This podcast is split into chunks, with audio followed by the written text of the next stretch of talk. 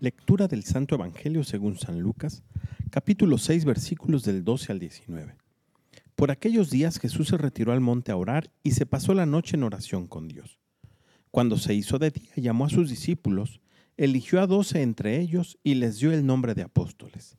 Eran Simón, a quien llamó Pedro, y su hermano Andrés, Santiago y Juan, Felipe y Bartolomé, Mateo y Tomás, Santiago el hijo de Alfeo, y Simón, llamado el fanático, Judas el hijo de Santiago, y Judas Iscariote que fue el traidor.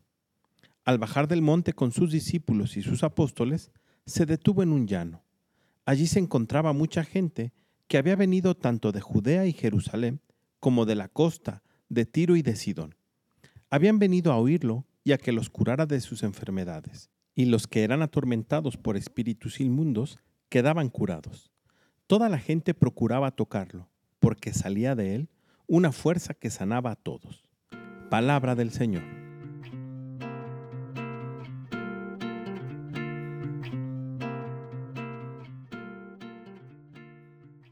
En el arameo, que es el idioma que hablaba Jesús, la palabra apóstol significa el que recibe una misión determinada.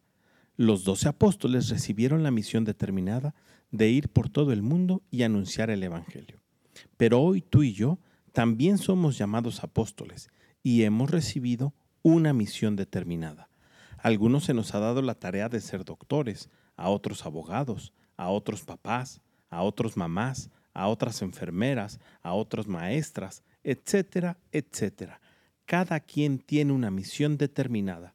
Y Jesús hoy nos enseña que para poder dar cumplimiento cabal a esta misión que Él nos ha encomendado, es necesario orar. Si Él, para escoger a esos doce, oró toda la noche, ¿cuánto más nosotros tendremos que orar para poder cumplir con nuestra misión? Pidámosle al Espíritu Santo que despierte en nosotros la necesidad y el deseo de la oración, pues además de prepararnos para el cumplimiento de la misión, también fortalece nuestro espíritu. Que tengas un muy buen día y que Dios te bendiga.